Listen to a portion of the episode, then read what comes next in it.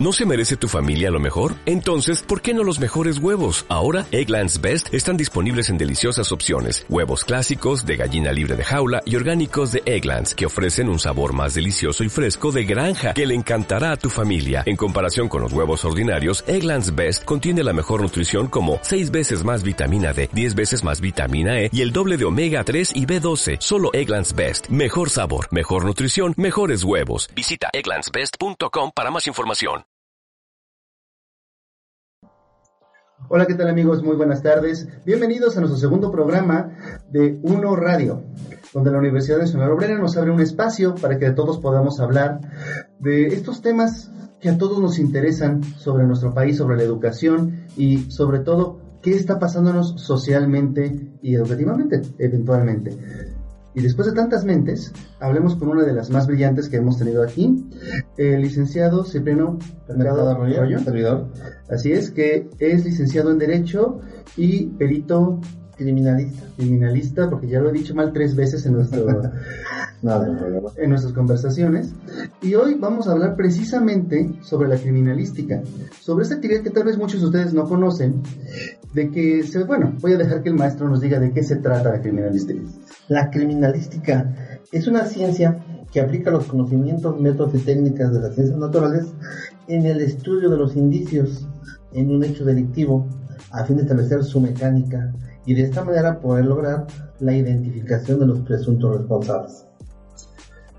Una de las preguntas que mucha gente tiene sobre esto es, ¿solamente sirve para identificar a los responsables o tiene más utilidades? Bueno, la, criminalística, aparte de que te puede identificar al responsable, te puede decir la mecánica del hecho, cómo se desarrolló. Recordemos que todos los delitos son hechos, pero no todos los hechos son delitos. Y la criminalística se encarga de establecer esa diferencia. Muy bien. Precisamente algunas personas eh, tienden a ver muchos estos programas donde se habla precisamente de criminalística, aunque bueno, en esos programas no suelen mencionar a la criminalística y casi siempre se tienen en, cuenta todos los hechos alrededor, vaya de la redundancia, del hecho. Entonces, eh, ¿nos ustedes pueden decir si realmente es necesario tener en cuenta todos los hechos o hay algunos que vale la pena, digamos, dejar de lado? Déjame te comento, fíjate, es bien interesante esa pregunta porque todo lo que ven en esos programas todo lo que ven que hacen, se hace en México. México tiene la tecnología para hacer las investigaciones e incluso más complicadas. La diferencia es que en México no fantaseamos tanto. Es tampoco el, recurso económico que se tiene que se utiliza en casos específicos, pero la tecnología la tenemos. La, la ahora Fiscalía de Michoacán, la Fiscalía de la República tiene esa tecnología. La tenemos en México. Pero sí no es tan real eso de que por un cabello puedas identificar a un homicida. Es un trabajo arduo. La criminalística es multidisciplinaria. Lo mismo analiza la medicina forense, la química forense, analiza la balística, analiza la crimen de campo. Todas esas áreas se conjuntan para llegar a un resultado. No es tan sencillo como en los programas. Aquí es una labor multidisciplinaria. Efectivamente, bueno, yo le comentaba que yo también me desempeño completo, aunque sea un, área completamente distinta. Y he tenido que explicarle a los estudiantes que me preguntan sobre el trabajo pericial, me preguntan más por su trabajo que por el mío, qué cosa curiosa. pero precisamente me dicen lo del cabello. Me dicen, oiga, maestro, pero ¿cómo es posible que me diga que, que no pueden por un cabello si existe el análisis de ADN? Digo, bueno, es que no solamente es el cabello, es dónde estaba, qué significa, qué tipo de cabello es, si realmente pertenece a esa persona o a una persona que comparte el ADN, porque no solo hay gemelos, sino hay padres, hay hijos, y todo tiene límites. Definitivamente. Hablando específicamente de un cabello. Si encontramos un cabello en el del crimen, técnicamente es un pelo, encontramos el pelo en el lugar de los hechos, de cualquier manera se puede analizar. Si tiene su bulbo o su base, se puede hacer el ADN. Pero si no tenemos esa base, tenemos el puro pelo, pues podemos este, estudiarlo por el color del cabello, por las características del cabello, y podemos identificar un presunto por ese cabello. No solamente con ADN, son muchas circunstancias que pueden lograr la identificación del presunto. Pero así como tenemos un cabello, podemos tener una bala. Una bala en la balística podemos determinar el calibre de la pistola, la distancia del disparo, si esa arma disparó o no disparó esa bala, percutió o no percutió ese castillo. La criminalística es amplia, abarca todos los, todos los sectores del ser humano, todos. Por eso es tan importante la investigación pericial. Y más ahora en el nuevo sistema, que los delitos deben de confirmarse, no orientarse. La investigación ya no es para descubrir la verdad histórica, ahora es para descubrir la verdad científica del hecho. Y ahí es donde entra la criminalística del nuevo sistema. Eh, ahí me gustaría mucho que, abundara, porque seguramente muchas de las personas que nos están viendo generan un conflicto con estas, estos dos conceptos, la verdad histórica y la verdad científica. No habrá alguno que luego luego salte y diga, bueno, es que la historia también es una ciencia, que es un tema aparte, algún día hablaremos de él, este, pero también quisieran saber la diferencia. Entonces, ¿qué le parece si lo explicamos? En el sistema inquisitivo, el anterior sistema que teníamos aquí en México, bastaba con establecer la verdad histórica pero si somos prácticos, ¿quién hace la, quién hace la historia? Por lo los ganadores. Muy pocas veces los perdedores pueden hacer la historia. Entonces, en el nuevo sistema, el sistema adversarial, no solamente requiere que tengamos la, la verdad histórica de las partes, se requiere que tengamos la verdad científica. No basta con que el delincuente me diga, yo fui, tengo que demostrárselo. No basta con que la fiscalía diga, él fue, la fiscalía tiene que demostrar que esa persona fue. Y eso es la verdad científica. Mediante procedimientos técnicos, establecer esa verdad. La verdad histórica, pues la podemos tener con los testigos, con el IPH, que es el informe homologado, o por cualquier circunstancia pero la verdad científica solamente con la pericia. Poniéndolo en ciertos términos mundanos para que la gente en casa tenga una mejor idea, digamos que antes se establecía una verdad o un criterio, digamos alguien decía, bueno, tal persona fue y el criminalista tenía que demostrar eso o refutarlo y, no llegar más allá. Ahora, con el nuevo sistema, llegar a una verdad científica es llegar a lo que realmente pasó sin importar las declaraciones o las sospechas de nadie. Claro y aparte demostrarlo en oral. Tú como criminalista te sientas y tienes que demostrar lo que estás diciendo con razonamientos técnicos, con investigaciones científicas, pero demuestra lo que estás diciendo. Anteriormente bastaba con que hicieras tu dictamen y era prueba desde que lo entregabas hasta que se llegaba sentencia. Bueno, a mí todavía me, ha tocado unos casos recientes que tienen ese, ahora no, esa connotación. Ahora tu dictamen pericial ya no es una prueba, es un dato de prueba que después sirve como medio de prueba para vincular a una, persona. Pero la verdad, que sea prueba plena, se demuestra en el juicio oral. Con tus reconocimientos, con tus estudios, con tus investigaciones, vas a convencer a los jueces de que lo que tú estás diciendo es la verdad de los hechos. Y todo plenamente demostrado. Así la criminalística. La criminalística no te permite errores. La criminalística tienes que demostrarla. Y si no, si no tienes demostrada tu hipótesis, digas otra. Y si no, no, otra. Y aquí te vas. como, aplicamos el método científico, efectivamente, podemos desechar hipótesis y crear nuevas hipótesis en base a esos datos de prueba. Eso es un problema que mucha gente tiene precisamente para entender el, trabajo del perito en general. Eh, no lo ven como un trabajo científico. Desgraciadamente en México tenemos una percepción de que todas las personas que trabajan en la administración de justicia, pues están, perdón por la palabra, pues eh, están maleados. Este, hay, hay otras voluntades detrás de esas personas, entonces eh, parece que solo estuvieran ahí para entorpecer la labor. la labor. Sin embargo, bueno, al final de cuentas tendría uno que preguntarles si está ahí el perito para entorpecer la labor, eh, ¿la labor de quién? finalmente sería el, perito contra la PGR, contra el policía. Y si no confiamos en nadie, en absoluto, entonces ¿quién entorpece a quién? O sea, no, eh, si todos somos los malos, este, ¿a quién le estamos metiendo el pie? Pero nada más como para, como un preámbulo. Fíjate que sí es bien cierto, es bien cierto. Yo estuve en Procuraduría algo así como 23 años este, mucha capacitación, Procu te capacita, bueno, la fiscalía ahora te da la oportunidad de que seas un buen perito. ¿Qué es lo que pasa? Que a veces el amigo, el conocido, tiene a alguien ahí que no encontrado trabajo y dice, pues vete a que sea de perito. Mm, vete a que sea de perito y, y, esa labor pericial se está demeritando. Y cuando llegas al hecho, a la verdad del hecho dices, ¿qué hice? ¿No? O sea, me equivoqué en eso y aquello. Y por mi culpa puede estar una persona en la cárcel, un inocente, o un culpable puede salir. La labor pericial ya no es empírica como era antes.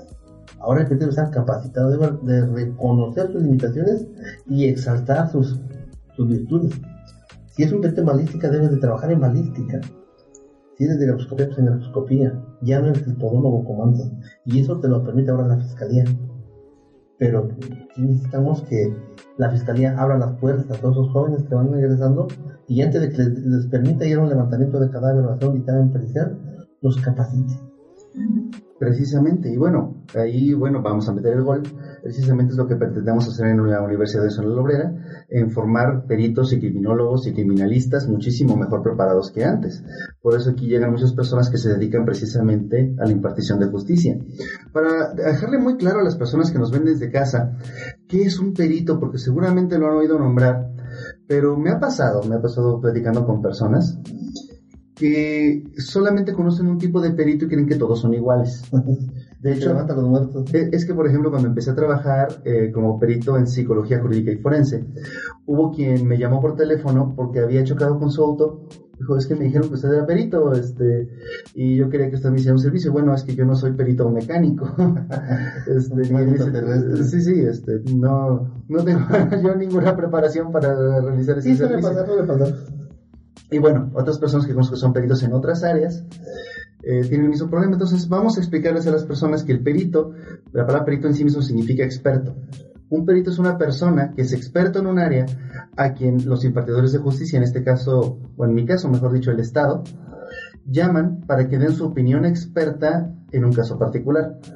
Como dice el profesor, eh, hay muchísimas, hay muchísimos, digamos, detalles en esto, porque los hay que se dedican de forma privada, como su servidor, que puede llamar el Estado o puede llamar una persona privada para que le dé el servicio y pueda presentar la prueba.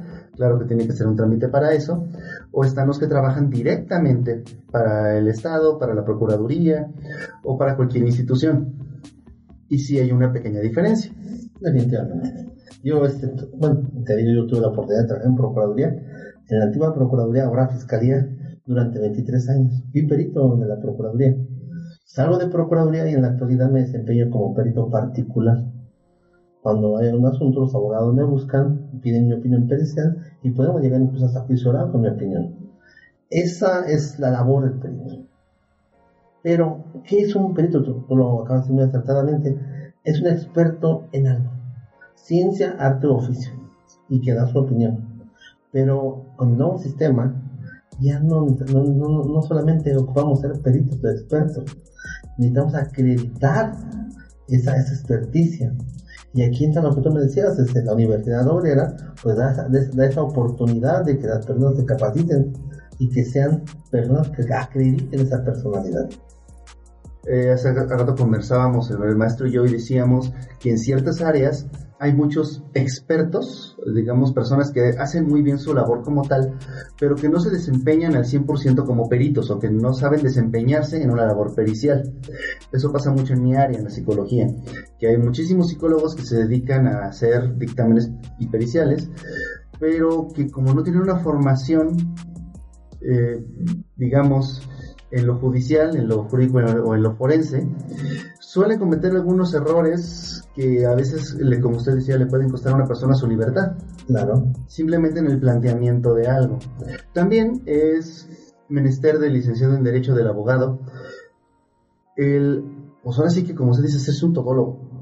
Empezar a empaparse un poquito de, de todos estos conocimientos porque desgraciadamente muchos dictámenes están basados en las preguntas que pueda hacer o tanto el fiscal como el abogado. Claro.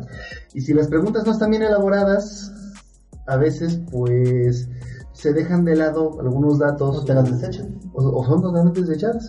Exactamente. Yo le comentaba a, a un abogado hace poquito, estoy de una, de una conferencia sobre criminalística y me dice un abogado, ¿y qué es el perito? O sea, ¿qué hace el perito? Y te quita el problema. Si tú quieres que tu, litigio vaya bien, agarra tu expediente y entra a un perito que lo analice y te diga qué preguntar y qué no preguntar. ¿Por qué? Porque a veces las preguntas que haces, en vez de acceder a tu cliente, lo hunden más. Y el perito sabrá razonarte las preguntas para que tus cuestionamientos vayan encaminados a lo que quieres demostrar o a lo que podemos demostrar no a lo que al albur o al arbitrio o al albedrío salga. Así es, porque bueno, muchas veces eh, hay abogados que hacen preguntas que no pueden demostrarse. Voy a contar un caso que a mí me sigue dando un, poco un poquito de risa, que fue de hecho mi primer caso. Era un caso que tenía que ver con el secuestro de un señor de 80 años que era dueño de unas empresas. Los hijos del señor acusaban a la madre de haberlo secuestrado, mientras la madre acusaba a los hijos de lo mismo. El señor era un señor de 80 años, completamente ciego y estaba obviamente secuestrado, no estaba presente. La primera pregunta que hace el perito al perito psicólogo es, ¿cómo, cómo percibe el señor secuestrado a su esposa y a sus hijos? Bueno, es una información imposible de, obtener. Sí, sí. Para empezar, no tenemos a la persona presente. Y segundo, pues era una pregunta malintencionada. Si el señor es ciego, a lo mejor quería ser irónico o algo así. El punto es que pues la respuesta fue simplemente, este, la, la, respuesta no está a nuestro alcance, no hay ningún problema. Y sin embargo, esa pregunta provocó que se desechara el cuestionario completo. Sí, así es el nuevo sistema. Práctico, técnico, científico, estricto. Una pregunta mal encaminada y se va. O una mala respuesta del perito, se para abajo todo el dictamen pericial. Entonces debe estar preparado, no estar preparado, no solamente para hacer un dictamen pericial, sino para saberlo contestar y defender en un juicio Efectivamente. Yo, casos con he tenido muchísimos. Casos donde prefiero no tomar los asuntos. Digo, el abogado, mira, esa persona que me estás pidiendo va en contra de tu cliente. Pues si yo digo lo, estoy, lo estoy viendo, lo digo, voy a acabar. Mejor llévate tu asunto. El tener ese criterio para a su cliente decir la verdad siempre. Yo no, no concibo que un perito sabiendo que la firma no es, diga que sí es. Por ejemplo, un perito grafólogo. Un, un grafoscopía. Un perito que diga que la firma tenga todos los elementos para que no sea, el perito se atreve a decir que sí. ¿Por qué? Porque lo tiene que demostrar. Y si no lo demuestra, es su prestigio el que va de promedio. Entonces, en, en materia pericial, no se puede mentir, no se pueden inventar cosas. El perito no puede hablar de lo que no ve, vas a hablar únicamente de lo que ves. Y si lo que ves está mal, así tienes que marcar. Porque después el juicio oral o en audiencia con los demás peritos, te van a exhibir. Entonces la técnica, el conocimiento, el método debe estar aplicado correctamente. Y si lo aplicas correctamente, es un buen dictamen que le va a servir a tu cliente. Así siempre de uno que estar, como se dice, muy bien preparado. Claro. Digo, si uno hace el dictamen, el dictamen tiene que venir apoyado, bueno, al menos en, los casos de mi área, tanto por un marco teórico bastante nutrido, como por los mejores métodos. A mí, a mí me llegan muchos casos de tercero en discordia, que desgraciadamente en muchos casos por eso implica tirar la opinión de un colega. Generalmente es uno de los dos, desafortunadamente, o incluso de los dos, si saben que es que ninguno de los dos tiene la razón la cosa es más complicada. Y entonces siempre viene la pregunta, ¿no? ¿Por qué tiene razón usted y los otros dos no? Y uno la verdad no quiere quemar a sus colegas, sobre todo porque no hicieron un mal trabajo, simplemente les ha faltado preparación. Y uno no quiere tampoco decirlo así. Sobre todo, bueno, tengo que confesar, a los psicólogos ya tenemos bastante mala reputación. Así es, muchísima gente nos tiene o miedo o desprecio, la gente no se acerca a las personas que son profesionales en psicología con la misma frecuencia que antes. Entonces, pues lo mejor que uno puede decir es, se les escapó un detalle. Sí, sí, definitivamente. Dicen, y yo me basé precisamente, en, así lo digo, me basé en sus, en sus dictámenes, en, en su trabajo, para hacer uno mucho más completo, herramienta que ellos no tuvieron antes. Eso es interesante, es importante, fíjate. Ahorita están, se habla mucho de peritos de Procuraduría, y si saben, que no saben, que tienen experiencia. Procuraduría, en este caso ya Fiscalía General del Estado, difiere muchos peritos, muchos peritos, muy buenos peritos, mis respetos para todos ellos. Y se ya llegó de cuento, excelente idea. La juventud pues, es el futuro que tenemos como peritos. Pero si le ha pasado algo en la Procuraduría, bueno, la Fiscalía, que en mi muy particular punto de vista debería solucionarse.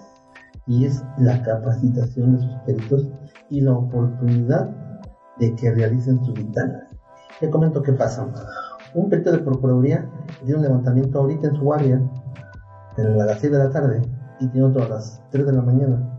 no se puede ir si no entrega esos dos levantamientos de cadáver. En ese lapso de, de tan pequeño de tiempo que tiene, pues técnicamente no va a razonar. Está desvelado, está cansado. Y si aparte de los levantamientos tuvo un robo, una moneda de daño, este, un secuestro, lo que tú quieras, se le duplicó el trabajo que tiene que entregar saliendo inmediatamente de su guardia. Uno como particular es otra cosa. Simplemente desde que te busque el abogado, ¿sabes qué? Yo quiero que vea este asunto. ¿En cuánto tiempo llevamos la investigación? La investigación? No, pues tenemos este, cuatro meses, tres meses, y aparte pues, lo podemos ampliar. Yo ya tengo dos, tres meses para ver ese expediente hoja por hoja, analizar error por error que tuvo el perito, que tuvo el policía en su IPH o que tuvo el Ministerio Público en sus, en sus peticiones. Yo tengo todo el tiempo del mundo para hacer mi dictamen. Y claro, va a ser en contra del perito de Procuraduría, porque es mi cliente. Y aquí, pues yo voy a ganar en lo económico. Pero el perito de Procuraduría, ¿qué? Se está arriesgando a que en un poco tiempo sus dictámenes tengan de delito contrario en un tribunal y me están desacreditando ese perito. Cuando la verdad es que no tienen ni el tiempo ni los medios para ganar un dictamen bien hecho. Está presionado para hacer su trabajo mal, desgraciadamente. Sí, a mí me pasaba mucho este, cuando me llegaban dictámenes de la Procuraduría en Psicología, que tienen sus propios peritos, o incluso algunas veces eh, que, que, perdón, que son trabajadores de instituciones más pequeñas, me parece que incluso en el DIF tienen peritos en Psicología. ¿Los habilitan? Así es. De repente me llegan dictámenes de dos hojas que están hechos con la única herramienta de una entrevista. En psicología eso es casi inadmisible, sobre todo para algo tan importante. Y yo digo, oye, este, pues no es que me queje de que mi trabajo sea tan fácil, pero si este es el dictamen que tengo que debatir, que, que debatir pues está, está sencillito. Pero ¿cómo es posible que, que, que, esto, que esto llegue a ser real? ¿Cómo tenemos dictamen de dos hojas? Y entonces es cuando yo me doy cuenta de la realidad. Ese perito hizo ocho dictámenes en un día. Efectivamente. Yo a veces me quejo de cuando tengo solo una semana para terminar un dictamen en, en lo familiar. Sí. Y yo no me imagino hacer ocho en un día, debe de ser, bueno, es, es literalmente imposible. Sí, y así trabajan los peritos de la fiscalía.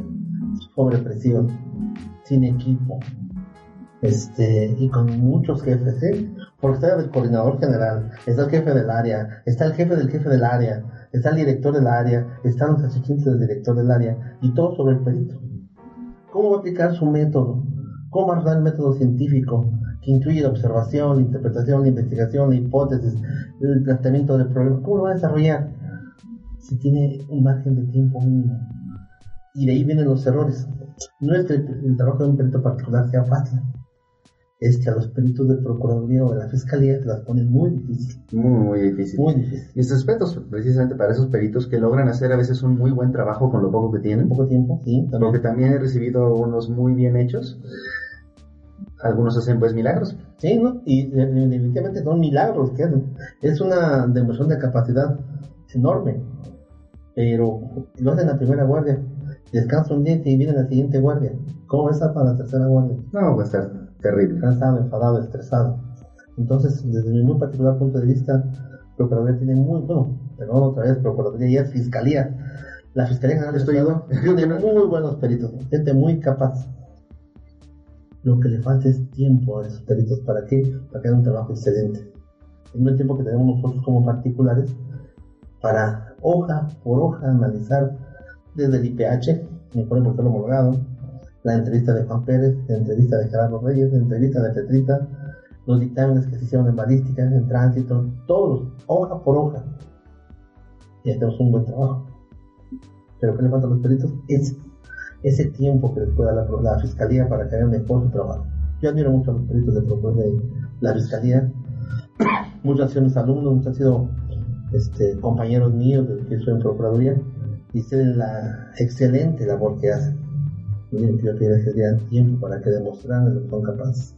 Probablemente sería necesario que tuviéramos un equipo un poco más grande de peritos para que el trabajo se dividiera entre menos personas o que tuviéramos, digamos, un poquito una organización distinta, no vamos a decir mejor, de manera que, se, que el tiempo pudiera ser un problema menos severo. Ahora también, este, cada, cada día que se tarda más el proceso, pues es un día más que a lo mejor un inocente se queda en la cárcel. Hay, hay una, frase muy buena en criminalística que dice, el tiempo que transcurre la verdad que huye. Entre más tiempo tardemos en resolver un asunto, una aparición, menor probabilidad ser que tenga el éxito para, para establecer la verdad científica. Entonces, el perito debe, aparte de estar preparado, debe tener ese espacio de tiempo para poder dictaminar de forma correcta. Y lo dice Moreno González, el perito debe ser paciente, debe ser observador, debe ser analítico, debe ser crítico y sobre todo autocrítico. Si no es autocrítico no llegas a nada especial. Bueno, hablando de, de, crítica y autocrítica, hay un tema mm, muy espinoso con respecto a las periciales. Es un tema al que yo le dediqué mi tesis, que es eh, el prejuicio. Aquellas ideas preconcebidas que tiene la gente y que la llevan a dirigir sus esfuerzos en una dirección, en lugar de aplicar como es el método científico. Probablemente en criminalística no sea tan común, pero desgraciadamente en las áreas de las ciencias sociales, en las áreas donde la opinión del experto puede modificar el resultado y hacerlo descuidado, es algo terrible. Si una persona piensa que una persona por sus características es más proclive a un delito, desgraciadamente se vuelve en su enemigo. Sí, sí. Claro, claro, claro. Este, el perito en la actualidad, hablando de peritos oficiales, ha dado mucho, mucho que decir. Son excelentes personas, te lo, recalco, pero en la escuela, doy clases en las escuelas, me toca ver como alumnos de quinto cuatrimestre que ya tienen por estar en procuraduría en la fiscalía, llegan con los uniformes y rellenos de sangre, ¿no? Entonces eso, eso se hace mediático y no permite que el perito tenga esa, esa imagen que debe de tener. Se, se van demeritando ellos mismos. Aunado a que van las ambulancias a todo lo que da torretas encendidas, hace que la gente piense que el perito es nada más el levanta muerto. El que llegue y levanta el muerto pues no tener. Y no, el ser perito encierra más, encierra muchísimo más. Es el que encuentra la evidencia, es el que procesa la evidencia, es el que dice si esta evidencia es o no útil para el hecho, es el que demuestra la culpabilidad o la inocencia de una persona. La criminalística abarca muchísimas cosas más que levantar un muerto o llegar a la escuela con el uniforme de café y camisa azul de sangre. Entonces, el mismo perito ha sido proclive a que lo demeriten, cuando el perito debe ser pues, más, más humilde, más, más callado, más, más reservado, porque su labor es importantísima. Más que importante es bases de investigación. Sin una pericial bien desarrollada, no puede haber investigación. Alguien me comentaba, pero pues llegar y hablar un muerto no tiene caso. Pero no, no lo levantas. Primero lo identificas. Dices quién es. Hasta que no sepas quién es esa persona que está tirada en el piso o que está muerto. Hasta que no dices es Juan Pérez, es que se empieza la investigación. Mientras no esté identificado, ¿qué haces? No puedes hacer nada. Entonces el perito debe de dignificar su labor. Yo sigo poniendo a mis alumnos con sus uniformes y la ropa viene de sangre. Oye, no eres carnicero, eres un perito y dignifica pues tu profesión. No andes así. Es un poquito como lo que pasa con ciertos médicos o estudiantes de medicina que andan con su bata hasta cuando van por las tortillas. ¿no? Y bueno, yo sin ser médico, pero afortunadamente tengo el gusto de conocer a varios y que también dan clases en medicina, que me dicen que se sienten avergonzados esas personas porque implica que no han puesto atención en sus clases de patología, sus clases de, pero no sé si existe eso, bacteriología. Dicen, oye, es que si llevas una bata blanca es, para- es donde se quedan las bacterias. Es blanca para que la podamos ver sucia inmediatamente. Claro. Dice, y si tú sales a la calle con una bata insinuando que ya estuviste en un laboratorio, en un quirófano, es- es- eres un foco de infección, pedazo de soquete. Así pasa, así pasa con en palabras de esta persona. algunos peritos, así pasa. Te digo que bueno, se encuentran, ¿qué pasó? No, pero es que voy a un levantamiento. ¿Vas o vienes? Sí, porque si hubieras te hubieras hecho la mocha, entonces mejor, tranquilo, no, presumas todavía lo que no has logrado. El ser perito es tener la satisfacción de que tu trabajo da un resultado inmediatamente. Te explico. Si dispara un arma de fuego, le echan culpa a Juan Pérez de fue. Y cuando presenta la pistola, no es la misma bala de esa pistola la que mató a, a X persona. Y Juan Pérez en ese momento queda exonerado, porque no fue su arma. La criminalística te da la satisfacción de momento. Y tú como perito tienes ese, esa- ese halago, ese, ese agasajo profesional de que hiciste lo que tenías que hacer y de momento el resultado, porque en ese momento Juan Pérez quedó en libertad. O aquel que atropella a una persona y todo el mundo, es que iba borracho, iba a exceso de velocidad. Espérenme, no, yo iba bien, es un puente peatonal. La persona pasó por abajo del puente y no, no lo pudo ver la persona. Y yo no determinó el perito. Y son satisfactorios momentáneos y es lo que te debes de ganar. Nadie te va a halagar porque andes lleno de sangre o con un uniforme en la calle. Te va a halagar o te va a felicitar cuando tu trabajo esté bien hecho. Y para ser perito se necesita muchísima presencia, muchísima personalidad y como decía, ser una gente con mucho sentido de la responsabilidad. Si no, mejor se dedican a, a vender tortas, ¿no? Me imagino que el perito criminalista de- debe de estar siempre a las vivas, decimos, decimos aquí en México, porque llega un lugar donde hay muchos agentes de la ley, muchas personas que también están orgullosas de su trabajo y que desean controlar la situación y sin embargo, pues quien debe de obtener la información y de, pues, digamos, no tomar el mando, pero quien debe de ser el, ahora sí que el centro de las miradas es el perito en ese momento. El criminalista definitivamente. Hay una metodología aplicada al lugar de los hechos que dice que debes llegar con prontitud, que debes de preservar, que debes de conservar. Pero tú, tú criminalista, cuando llegas a la escena del crimen o al lugar del procesamiento, tú te conviertes en el rey. Te conviertes en el, que chutas en el mero mero, en el que dicta las directrices para que ese lugar sea correctamente procesado. Es criminalista. ¿Por qué? Porque el policía sabe mucho de investigación, pero no sabe cómo embalar un indicio, no sabe cómo levantar la sangre, no sabe cómo embalar el semen que se encontró en el lugar, o un fluido. Es el criminalista que lo levanta. El policía ministerial es parte de investigación, pero no sabe cómo se embala una pistola para que no se pierdan las huellas dactilares. Es el criminalista.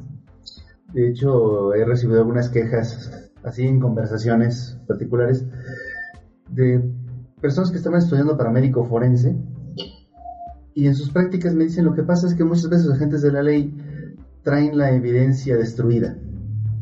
Este, no, como usted dice, no la embalan bien o la toman antes de tomarle fotografías. así de, bueno, es que yo necesito saber dónde estaba ¿Y cómo estaba? y cómo estaba para darme cuenta yo de, que, de qué significan estas heridas, por ejemplo. Yo tengo que admirar a los, a los médicos forenses.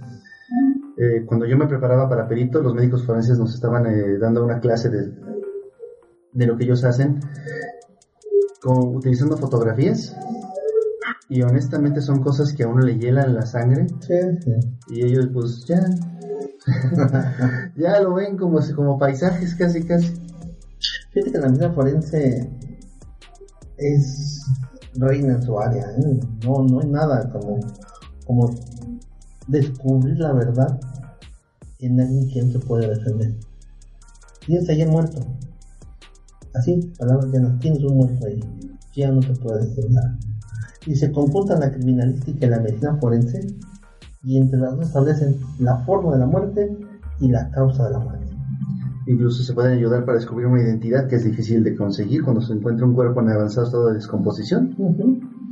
Esto, yo tengo algunos estudios en lo que es antropología forense, básicamente el estudio básico de lo que es óseo, de los huesos nada más. No llego a tanto como a patología o a medicina. Pero es increíble lo que se puede saber con los simples huesos. Claro. Por saber en qué posición se encontraron, eh, exactamente en dónde estaban. Luego también hay peritos entomólogos que pueden saber más datos a través de los insectos encontrados en los cuerpos. La verdad es que es una labor de muchos profesionales. Y eso debería dar algo de tranquilidad a las personas en casa, que sepan que en México tenemos gran cantidad de profesionales bien, ahora sí que bien estudiados, que pueden hacer todo ese trabajo. Es cierto, en México todavía hay un largo camino que recorrer para ganarnos la confianza del público en general. También quisiera aclararle a muchísima gente que aunque hemos hablado mucho aquí de muertos porque en criminalística ahí se maneja muchísimo el, delito de homicidio, no es lo único con lo que se trabaja. Ah, no, efectivamente. Ni lo que es pericial ni lo que es forense tiene solamente que ver con, con cadáveres. cadáveres. A, a, veces toca investigar robos, a veces toca investigar violaciones, a veces toca investigar incluso cosas más de cuello blanco, este, o, robo de vehículos. Robo de vehículos. O en, en mi caso me, toca mucho decidir este, quién se queda con padres potestades, o si alguien es apto para criar un niño. Este, cosas que, bueno, parecen más leves, pero también dan mucha tristeza. Sí, sí, sí. No, no, solamente es levantar un cadáver es labor de criminalista, simplemente un choque. ¿Quién tuvo la responsabilidad del choque? Muchos dicen, es que iba a exceso de velocidad, cuando en realidad la velocidad no es una causal para un accidente. La velocidad incrementa el disminuye los daños. La verdadera causa es la falta de precaución y cuidado de uno de los conductores. Se puede chocar también yendo muy despacio si uno no va con precaución. Lo mismo chocas a 10 km cada 200 km por hora. O sea, velocidad no es una causal.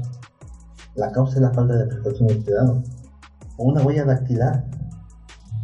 La huella dactilar es tan perfecta en su estructura que aún después de la muerte podemos usarla para identificar a una persona. Incluso antes del nacimiento. Una huella dactilar se empieza a formar en la cuarta semana de gestación. Esa no me la sabía. A la cuarta semana de gestación tiene sus huellas dactilares. Y va a desaparecer la huella dactilar muchísimo después de la muerte. Son perennes. Así es la criminalística. Y dijiste algo muy interesante. Médico, perito, criminalistas, psicólogos, este, químicos, la criminalística, como te decía, es una labor multidisciplinaria. Aquí hay un, choque, ¿no? Un choque de ideas. Dice Quintino Montiel que la criminalística es una ciencia. Es muy, muy, este, muy reto. Es una ciencia porque aplica el método científico. Y parece Moreno González dice, no, no, espérate. No es una ciencia, es una disciplina. Es una disciplina que se auxilia de muchas ciencias para llegar a un resultado. Y si acomodamos todas las ideas de Moreno González y de Florentino Montiel Sosa, podemos sacar nuestra propia conclusión que la criminalística es una ciencia multidisciplinaria. ¿Correcto? Sí, sí. No genera ciencia la criminalística.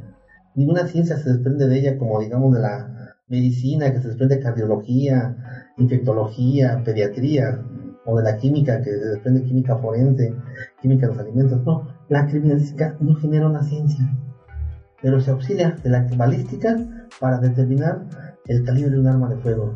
Se auxilia de la química para saber la distancia del disparo. Se auxilia de la medicina forense para saber de qué se murió Juan Pérez.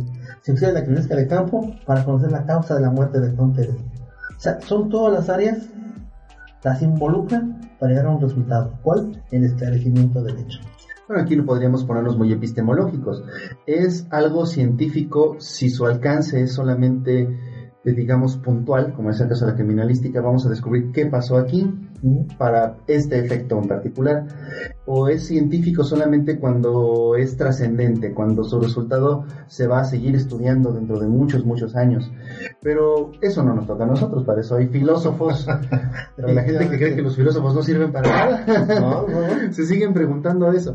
Este, no, bueno, eh, si me pregunta mi opinión, yo creo que la criminalística puede ser considerada una ciencia, si bien su alcance no es igual al de, como se dice, la medicina. No vamos a leer libros sobre lo que descubrió el criminalista tal, este, el día de ayer sobre, sobre un caso particular, pero en realidad sí avanza. Los criminalistas continuamente están descubriendo nuevos métodos, nuevas formas de ver las cosas, y como se dice, se toman de tantas otras ciencias y crean una disciplina tan rica que por supuesto que puede considerarse científica desde mi punto de vista muy particular. Tanto como lo puede ser eh, todo lo que son las ciencias forenses.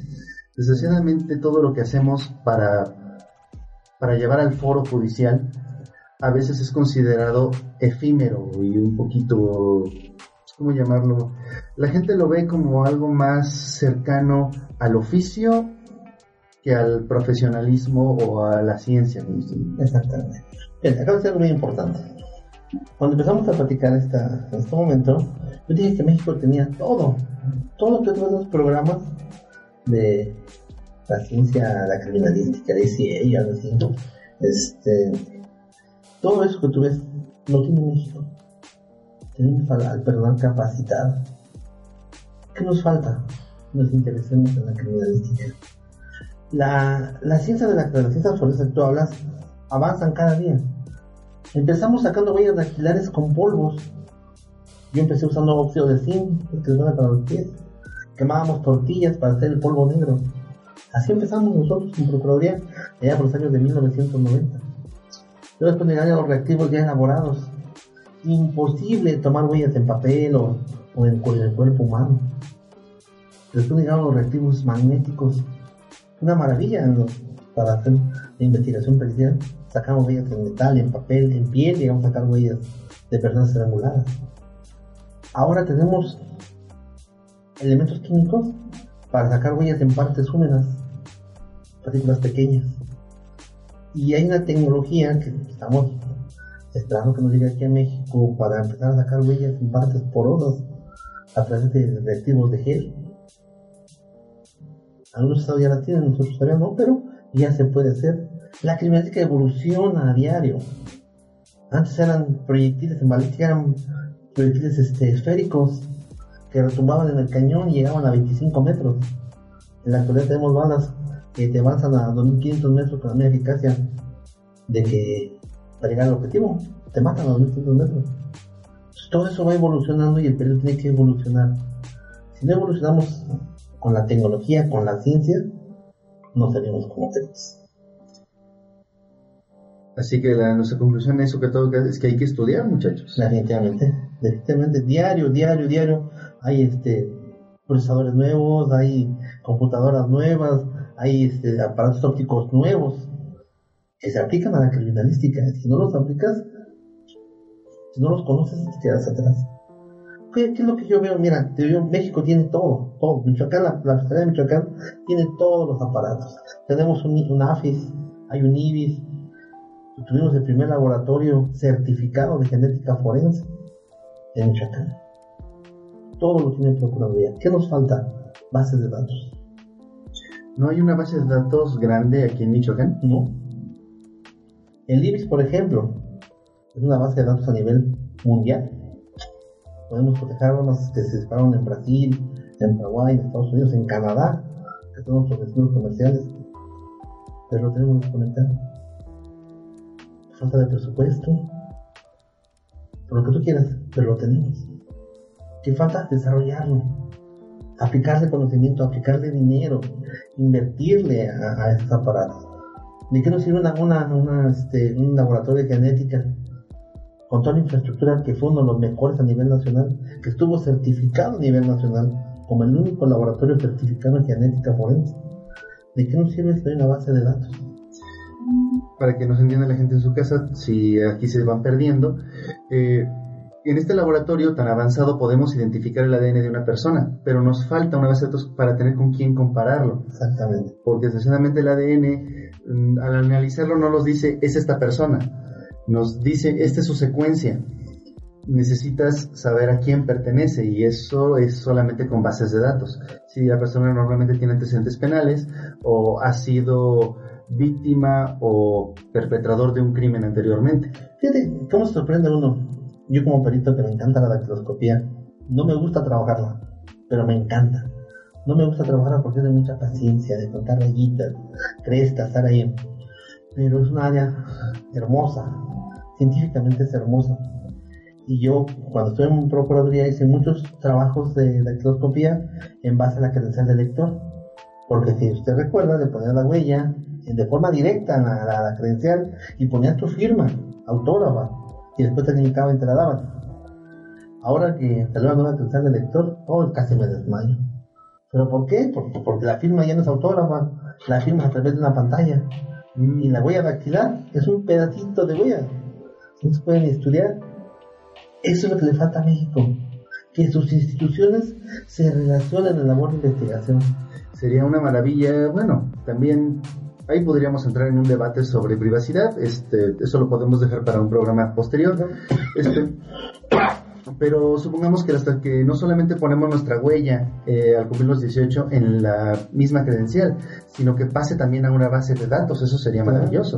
Bueno, para los criminalistas, digo, las personas podrían a lo mejor preocuparse un poco al respecto, pero como dije, ese es un debate para otro momento. Pero imagínate que se pudiera identificar a una persona a través de la huella dactilar, a través de la base de datos del INE. Bueno, sería muy, muy práctico. Ninguna persona estaría, digamos, ni aunque fuera su primer delito, estaría, digamos, exenta de ser identificada como perpetrador de un crimen. Eh, Imagínate. ¿Quién crees tú que está en la base de datos de, de la plataforma México ahorita? Se supone que de- en las plataformas de bases de, en las bases de datos de huellas dactilares están quienes han sido anteriormente este, perpetradores o que por lo menos tienen antecedentes penales y que se les han pedido. Están los policías, los peritos, los ministerios públicos que a la Procuraduría tomando sus huellas. O sea, ni siquiera las personas que han solicitado una carta de no antecedentes penales que nos piden nuestras huellas. No están ingresadas en una base de datos. Bueno, Deberían. supongo que es una tranquilidad para las personas que, que- que quieren mantener sus datos confidenciales. Debería de ser, debería de ser una base de datos confiable. Este, el sistema AFIS que tiene la Procuraduría es de lo más eficiente a nivel nacional. De verdad, yo mis respetos para el perito encargado de esa área. Primero para el que lo formó, un gran amigo, Gerardo Contreras. Para personas que continuaron, como el perito Geraldín, este, la sala ahorita. Son personas muy capacitadas, muy, muy, muy este, dedicadas a lo suyo. ¿Cuál es el problema? Las bases de datos. No hay bases de datos en México confiables. Nada nos, nos- nada, de nada sirve ingresar, ingresar, ingresar, ingresar huellas si no están clasificando para que se puedan utilizar. Pero, como se dice, es un tema muy aparte. Pero así está la, la- fiscalía. La fiscalía que acá tiene todo para salir adelante. Tiene personal, no es suficiente, claro, pero muy capacitado. Tiene la tecnología. Tuvimos el sistema IBIS de balística, la huella balística, el sistema AFIS para huella dactilar, se tuvo el laboratorio de genética certificado a nivel nacional, se acreditaron peritos en grafoscopía, en balística, en evaluación, secuestros, análisis de voz, de video, pero que ahora con los nuevos, las nuevas reestructuraciones, pues no les han sacado el provecho que les deben sacar. Fíjese que hablando de eso, y me había quedado pensando en un momento, me gustaría que fuera usted me ayudara con esto, porque quisiera ayudar a personas a entender al perito en grafoscopía, porque mucha gente no entiende cuál es su labor o cómo funciona. Creen que es imposible saber algo de una, de una persona o adquirir ningún dato criminal a través de una firma. Bueno, aquí separemos, ¿no? Sí, bueno, no estamos hablando del grafólogo, del grafólogo que supuestamente te adivina el futuro o No. la personalidad, pero mucha gente lo confunde y dicen, bueno, es que cómo sabe una persona nada de nadie a través de una firma. La grafoscopía es la, ciencia o rama de la criminalística que, te permite, que te permite identificar el origen gráfico de una persona. O sea, si tú hiciste o no esa firma, si tú hiciste o no esa, esa rúbrica o escritura. Y la grafología es la que te permite establecer los rangos de personalidad a través de la escritura. Digamos, la grafología es algo que me toca a mí. Yo de hecho tengo conocimientos en grafología. Otro día yo les aumento de eso. Pero mucha gente los confunde y también me dicen, ese cómo puede alguien decir si esa firma es o no es. Particularmente mis, con mis alumnos que me falsificaban la firma cuando les daba clases en secundaria, Ajá. este, decían, mira, yo no soy, no tengo ni conocimientos en, en grafoscopía, pero hasta yo puedo decir que esa no es mi firma. Claro. Mira, para ser un poquito prácticos, déjame decirte que la escritura es algo que se graba en nuestro subcon- subconsciente. Lo tenemos grabado en el cerebro, no lo podemos modificar. La, de la manera que tú, te escribir entre los 4 y los 6 años, de esa manera vas a escribir toda tu vida. A no ser que seas médico y Sí, pero se modifica en cuanto a la forma, no en cuanto a la estructura, no en cuanto a la, la esencia, vaya. Entonces, yo creo que a muchos nos ha pasado que hemos visto nuestra letra, no, o le hemos mandado una carta a la novia, Y para que la novia vea que soy bien este, erudito en la escritura, empiezo a escribir con letra muy bonita. Pero en el cuarto, quinto renglón, vuelves a regresar a los garabatos de toda tu vida. Sí. ¿Por qué? Porque la escritura está grabada en el subconsciente. Es como el aprender a manejar. Aprendes a manejar, llegas a un tope y no te fijas qué velocidad pones, ni la cuarta, ni la quinta, ni la primera, ni la segunda. Tú pones la velocidad que es correcta, la que tú necesitas poner. O cuando entras a una curva, se aceleras al inicio y aceleras al final. Pero es innato. Nadie te va diciendo acelera o deja de acelerar. Así es la escritura. La tienes grabada en tu subconsciente. Y la vas a manifestar por características propias de tu persona. Tu presión muscular, la fuerza que, que pones al escribir, tu tensión muscular, la separación entre letra y letra, palabra y palabra, el alineamiento que le das si escribes para abajo, para arriba, la inclinación que le das. Todas son cosas particulares tuyas. Si tú falsificaras mi firma, morfológicamente la puedes hacer. Puedes copiar la forma de mi firma, hacerla idéntica si tú quieres. Lo que te decía, el falsificador imita, el titular distorsiona. Tú cuando firmas, es tu firma, haz como te salga. Pero el falsificador no. Va a imitar fielmente todos los trazos para hacer que esa firma es tuya. Y las- lo cierto es que las personas no hacen su firma igual todas las veces. Nunca. Dos firmas iguales, de dos firmas iguales una es falsa. Siempre. Entonces, ¿qué pasa? Si tú falsificas mi firma, puedes hacer la morfología idéntica, pero le vas a poner tu presión muscular, tu tensión muscular, tus mismas separaciones, tu forma de iniciar, tu forma de terminar, e incluso los tildes o puntos que le pones a tu firma, la vas a poder, la vas a poner en la que me falsifiques a mí. E incluso, si tú tratas de falsificar tu firma, de hacerla diferente, intento liberar, hagan su firma y invéntense otra.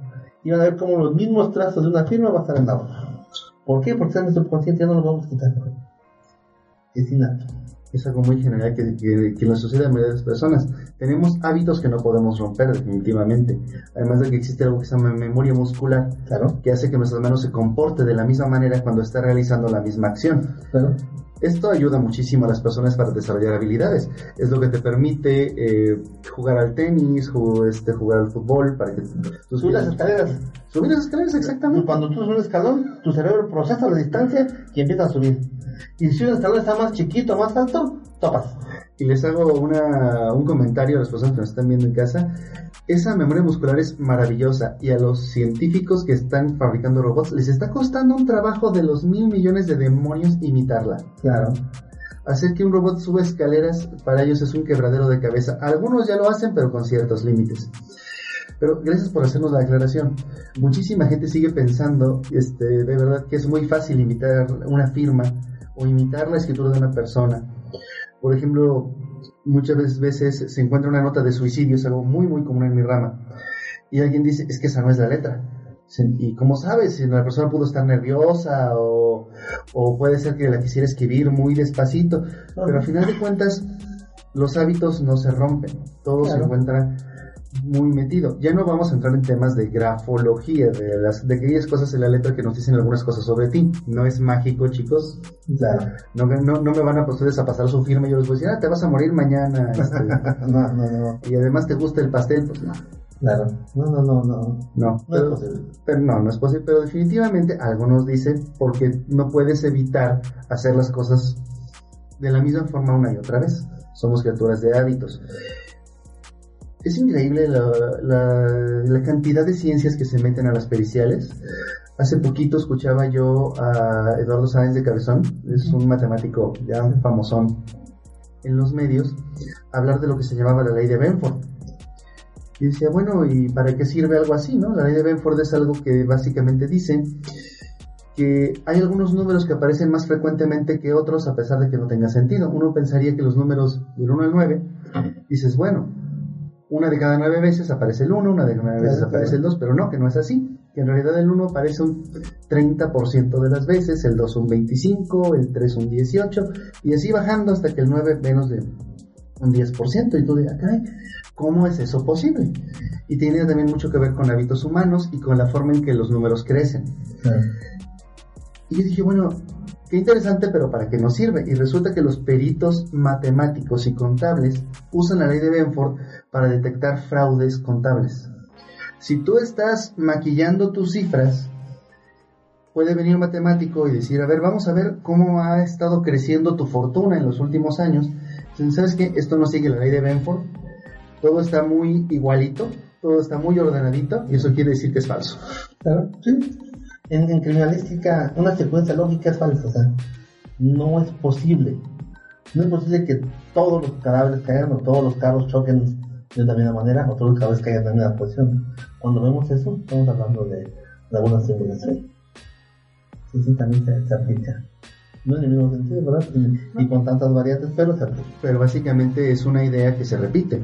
Básicamente, si, si que algo se repite de una forma demasiado ordenada, ya no estamos hablando de algo humano, estamos hablando de un intento de simulación. Claro, definitivamente. Dice, oye, esta firma está idéntica, es otra firma, tiene que ser real. Dice, no, porque está idéntica. Es falsa. Es falsa. Falsificador imita. Sí, la criminalística es, un mundo. Así que, ya saben, alumnos tramposos, cuando vayamos a contar es un mundo, es un mundo la, la, la, criminalística. Y como te digo, afortunadamente los que nos dedicamos a esto, este, estamos conscientes de eso, de, la importancia que tiene la labor del perito como experto. Cuando no te das cuenta de la, labor, de la importancia que tienes en tu labor, pues dedícate a otra cosa. Y aquí el perito debe estar preparado para eso no es fácil ser perito. Yo siempre he dicho que un criminalista ocupa días de 36 horas, semanas de 12 días y meses de 40 días para estar trabajo. Ni idea de cuánto llega a durar un año en ese. Pero, al final de cuentas, la satisfacción es grande. Que, bueno, en mi caso como perito particular ahorita, que no vinculen a mi imputado o que liberen a mi, a mi imputado, pues es gratificante, tanto económico como personal pero también digo que a los, defectos de procuraduría se les vincula a la persona o logran una, sentencia, pues también es gratificante. Pero para que llegue, llegue ese momento en el que te vas a sentir satisfecho con tu trabajo, yo digo todo un procedimiento, todo un proceso para que seas criminalista. No cualquiera se pone en un esperado y le pone un dictamen. Yo la verdad admiro mucho la criminalística y la verdad es que en, otras áreas, como digo, también la psicología forense, no tenemos tanta satisfacción, porque muchas veces nuestro parte de prueba no se desahoga sino hasta después de mucho. Nosotros no llegamos ni a enterarnos del resultado. Ya en la, en la, etapa de sentencia, ¿no? Ejecución de sentencia. Ya está mucho después, para nosotros, para ese entonces nosotros ya nos pagaron y nos fuimos. Y nos llegamos a enterar. Y, o en muchos casos, y es lo más común en casos de familia en familiar, más que en penal, eh, que se llega a un acuerdo extrajudicial y nuestra prueba no llegue ni a desahogarse. sí, sí. No sabe cuántas veces he ido yo a aceptar el cargo de, perito y luego perdí el contacto con el abogado. ¿Sí? Y yo fue una satisfacción muy personal. A un ex compañero de Procuraduría lo acusaron de X delito en juzgados federales ya nos llama, oye, perito, échame la mano. Ah, sí, vamos a trabajar. Este, se veía el asunto maquinado desde, desde el principio. Pues la razón que usted quiera hacer por el proceso se le, este, se le fecha para juicio Entonces me dice el compañero, perito, por favor, échame la mano, haz bien tu trabajo. Oye, siempre lo hago bien. ya analizamos unos videos, hicimos unas inspecciones al lugar donde supuestamente lo habían detenido, vimos su carro, pues, se hizo todo, todo el trabajo en, en, en, orden. Si llega el día de la audiencia para juicio oral, nos presentamos a los tribunales, y estamos este, leyendo los dictámenes y haciendo preguntas y repreguntas con los abogados. Y ya, nos pasan al, al, cubículo a nosotros como peritos y se meten ellos a la audiencia. Y a la misma hora el abogado dice, perito, vamos, ¿qué pasó? Dice, la fiscalía optó por no, no fijar cargos. Se desistió la procuraduría de, de acusar al, compañero y nos vamos. Sale absuelto.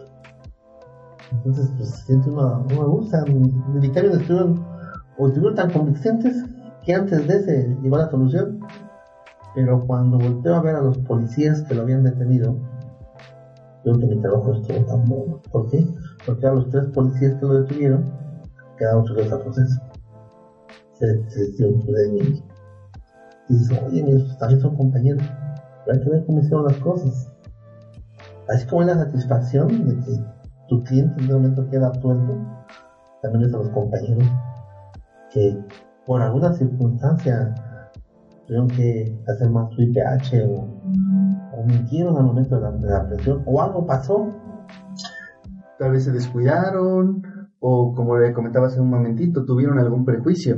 Este, se vieron orillados a pensar que una persona, por cualquier característica o circunstancia, tenía que ser este, Responsable. responsable de, de algún delito y pues pasaron detalles por alto. Es algo muy muy común.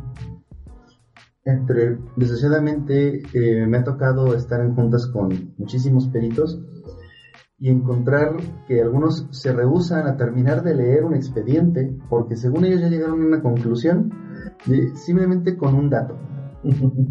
sí, eso me ha pasado muchas veces. Eso, eso me entristece mucho porque Y es común que tú veas la verdad científica de los hechos en base a la criminalística y veas que el informe policial homologado que entregan los peritos está modificado, está cambiado.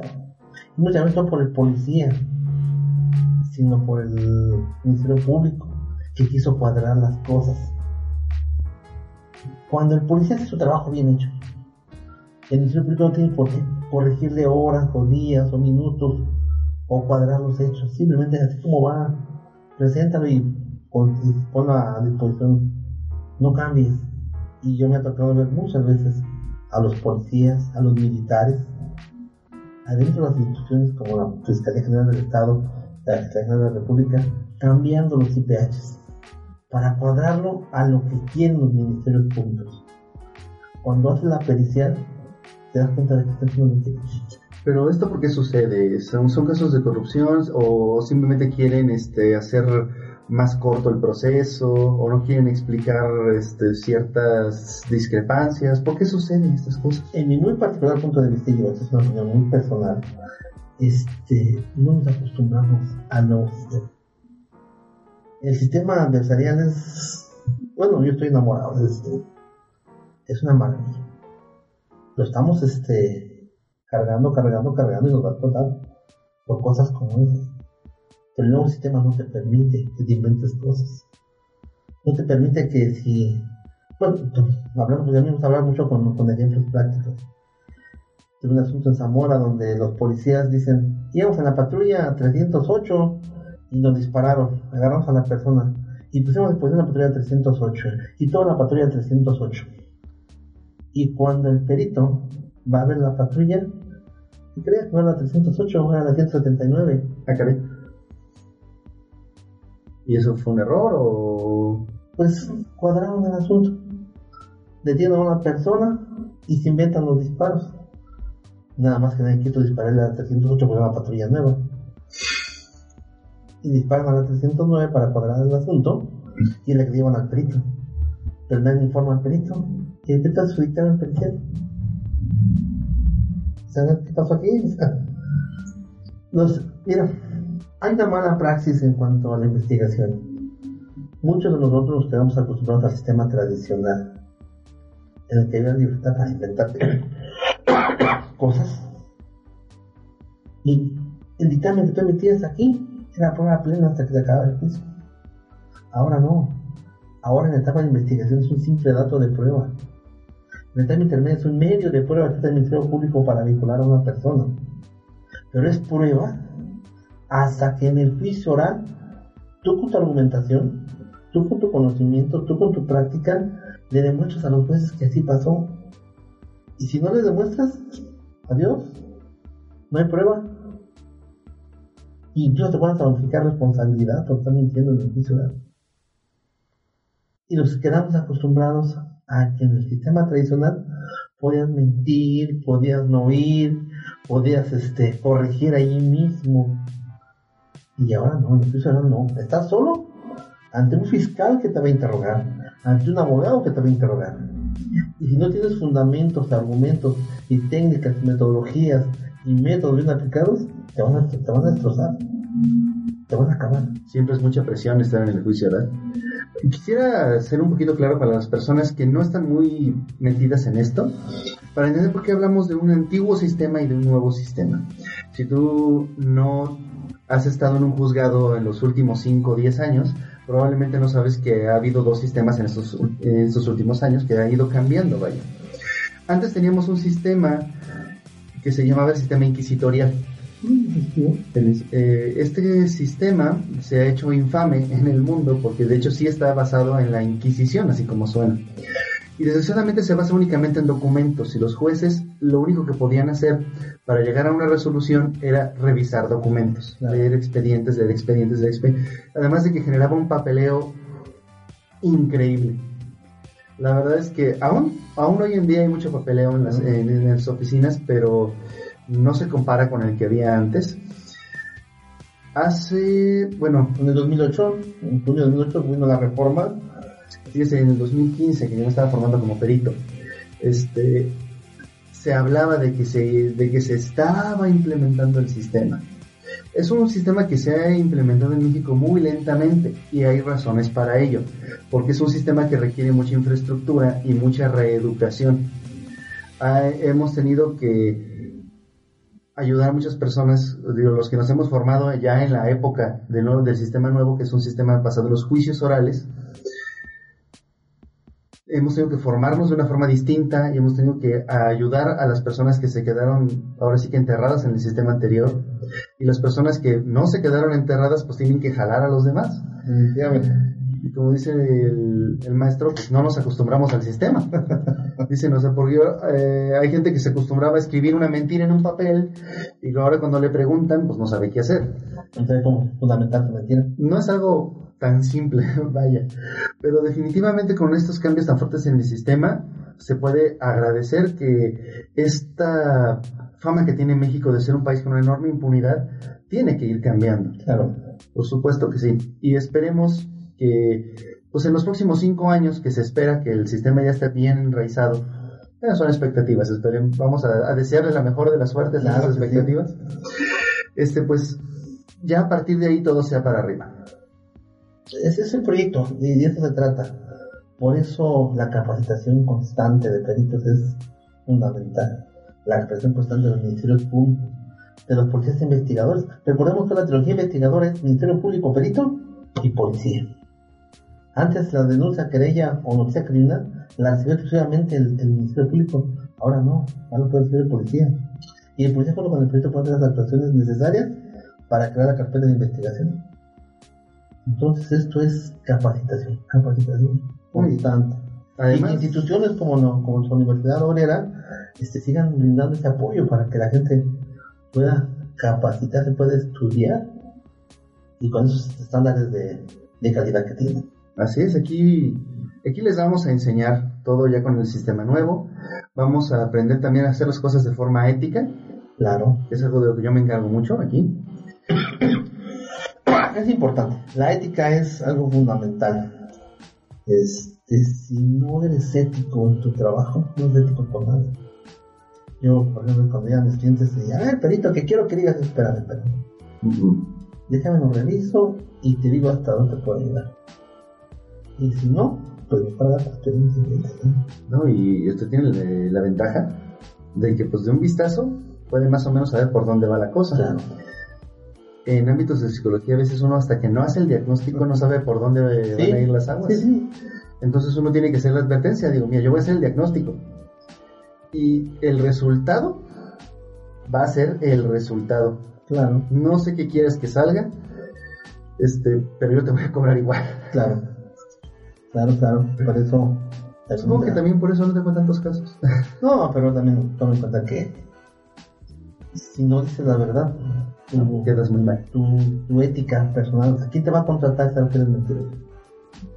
Que te contraten por bueno, no por barato ni mentiroso. Es importante para uno como perito.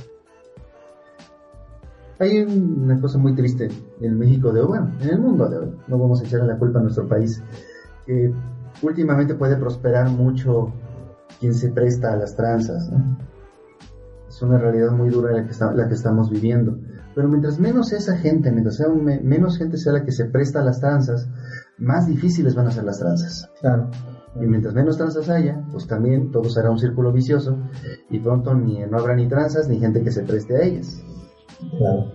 Para que cuando te digan que no puedes hacer nada por ti mismo con tu propia ética, pues aparte de lo que les acabo de decir. No, definitivamente, si no tienes ética, no, no avanzas. ¿Por qué? Porque no vas a te contratar.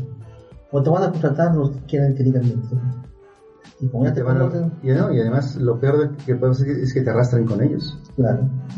En el sistema inquisitivo que hablábamos, no había ninguna responsabilidad. Ibas y metías el juzgado, ibas a- o te inventabas las cosas, o, o hacías un dictamen en dos, tres minutos, ya, bueno, ya, para llenar el hueco. Y no pasaba nada. En el nuevo sistema, si los jueces detectan que estás mintiendo, o que estás inventando las cosas, inmediatamente te cortan, te quitan, te sacan. Y te, pueden- te pueden hacer un procedimiento. Como me pasó con estos compañeros policías. Cuando oyeron que el compañero estaba absuelto, que no se, se van para abajo. Y dice con uno, es que yo no hice eso, yo no quería firmar. Sí, pues lo firmaste. Se da mucho en algunas, en algunas autoridades de que Juan Pérez detiene, pero quiere que lo firme Juanita. Pero si yo no firmo, tú lo firmas porque eres mi subordinada y si no te cobro. Y ahí está Juanita firmando. Si salen malas cosas, la responsabilidad es para Juanita. Entonces, mucho cuidado. Yo tengo muchos amigos policías, o tengo muchos alumnos que son policías, y creo que les digo, no se presten a eso. No firmen algo que ustedes no hayan hecho. ¿Por qué? Por ejercicios orales, sí te pueden quitar responsabilidad. Te pasa un procedimiento. Y dije eso que te corrieran, va, si te corre un trabajo no pasa nada. Te puedes ir a la casa. Y ahí sí, ¿quién te sabe? No creo que un, un policía tenga así los bienes de recursos como para pagar un abogado.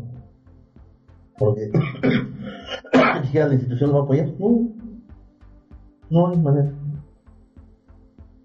No dijera los abogados son baratos, pero pues no. Tampoco. Son caros. Pero te digo, el nuevo sistema nos invita a eso. La criminalística nos invita a eso. Yo muchos digo a mis alumnos, a un perito es difícil que lo engañe. Porque conoce la causa y el efecto. Algunos se dejarán engañar, pero esos que dejan engañar no llegan muy lejos. La misma Procuraduría o la misma Fiscalía se encarga de desecharlos, la misma gente, los mismos abogados se encargan de desecharlos. O de contratarlos para asuntos que Que no saben que van mal. Entonces la ética cuenta mucho, cuenta mucho.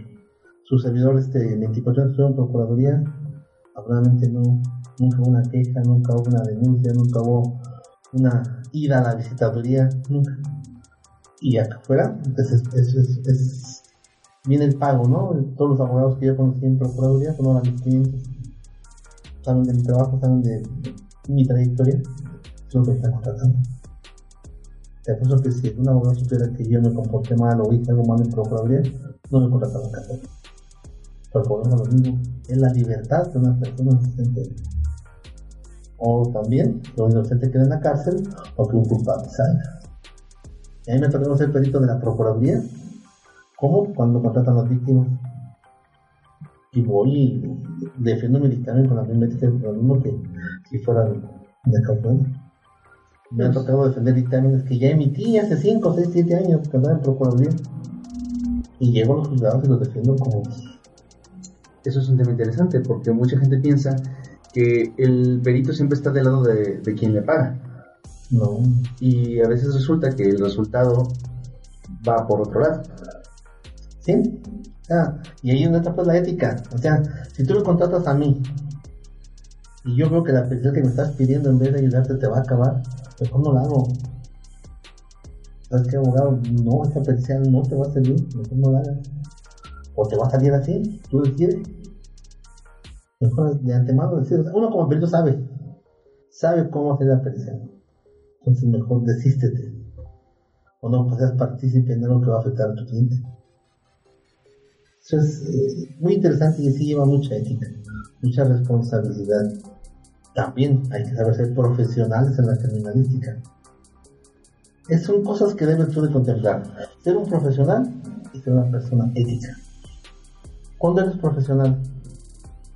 Cuando sabes que puedes ayudar a la persona a ser peor delincuente. Tuve un caso hace poco en el que dijo ¿cómo vas a defender a ese? Mató a su esposa, mató a tu... Pues espérame. Si la mató o no la mató, no sé yo, pero merece un juicio justo. Y si está en mis posibilidades de dar ese juicio justo, y aparte voy a ganar dinero, porque es mi trabajo que voy a cobrar mis honorarios, yo participo. Abordarme esta persona la, absolvieron. No era el que pensaban que había sido. Y este, Eso último que me dices es precisamente lo que le comentaba hace un momento del prejuicio. Este, pensamos es que fue él, ¿cómo? O por, o por la gravedad del delito, cuando ya se tiene a alguien en consigna, uno pues es, tiende a, a querer que sea él, ¿no? Por favor, que ya sea él y que ya no tengamos que buscar más claro, y que un culpable caiga en la cárcel, pero no siempre es así. En el mejor de los casos, eh, me ha tocado este, presentar el dictamen al cliente y decir, ¿sabe qué? Pues el resultado no le favorece. Aquí está el dictamen, estos son mis honorarios. Usted decide si presenta este dictamen o no. claro. Pero por lo demás, aquí está. También guardo una copia porque si se rehúsa a pagarme, lo presento yo. Claro. así, así debe ser. Uno debe garantizar. Uh, a mí le ha pasado a mí una persona me pasó muchas veces de que, perito, al final te pago. Después de la audiencia te pago. Y después de la audiencia no, no vuelves a ver ni en pintura, ¿no? Hay que uno, de eso vive. Uno, uno trabaja para, para, sobre todo trabajamos para sobrevivir. A mí tu trabajo y tu trabajo. Y tiene un precio tu trabajo. Y debes de venerar y de respetar eso. Eso va para las personas que alguna vez tengan la necesidad de contratar un perito. A veces tenemos mucha confianza en que, eh, digamos que nosotros estamos contratando un perito para un familiar, una persona que creemos que es inocente. Y pues al final el dictamen no lo, no lo favorece. Resulta que los resultados dan el nos dicen pues que la persona es culpable y que hizo algo terrible. No lo queremos creer. La persona que llegó a esa conclusión no tiene la culpa Claro. este, todos nosotros también tenemos que tener esa ética y a veces aceptar crudas realidades. Definitivamente. Bueno, vamos a cerrar ya con el programa de hoy. Excelente. Este, solamente quisiera que nos diera unas últimas palabras hablando de por qué para usted es importante la criminalística, no solo en México, sino en el mundo en general, porque es esta disciplina, como bien usted, tan importante. Fíjate que yo recuerdo la, la frase de un, un perito ya grande y en procuraduría que un día me dijo, ven para acá perito, ¿qué pasó? Y dice, ¿ves esto? Pues sí, es un cadáver una persona, pero tu trabajo va a permitir defender a esta persona que ya no puede defender. Lo que tú digas va a ser lo que a esta persona la va a dignificar. Si tú haces bien tu trabajo, vas a identificar quién no, quién le hizo esto. Si no lo haces bien, va a haber afuera un delincuente burlándose de la justicia. Por eso la criminalidad es tan importante para mí. Porque me permite defender a alguien que ya no puede defenderse. Me permite identificar a alguien que cometió un, ilícito que afectó a una persona. Por eso para mí la criminalidad es una disciplina que merece la pena estudiarla, enamorarse de ella y trabajar con ella. Muy bien, bueno, pues esto fue Uno Radio en su segundo programa. Muchísimas gracias a todas las personas que nos acompañaron el día de hoy, ya sea por la plataforma de YouTube o si nos están escuchando en sus casas a través de las plataformas iVoox, iTunes, la plataforma que ustedes hayan elegido. Estamos prácticamente en todos lados. Yo soy Víctor Baeza, presentador del programa. Estuve aquí con el maestro. Cipriano Mercado Arroyo, perito criminalista. Si nos están escuchando por cualquier plataforma, no olviden dejarnos un comentario, suscribirse al canal, eh, compartirlo con sus amigos si les gustó lo suficiente y nosotros nos vemos aquí la próxima semana. Hasta luego. Hasta luego.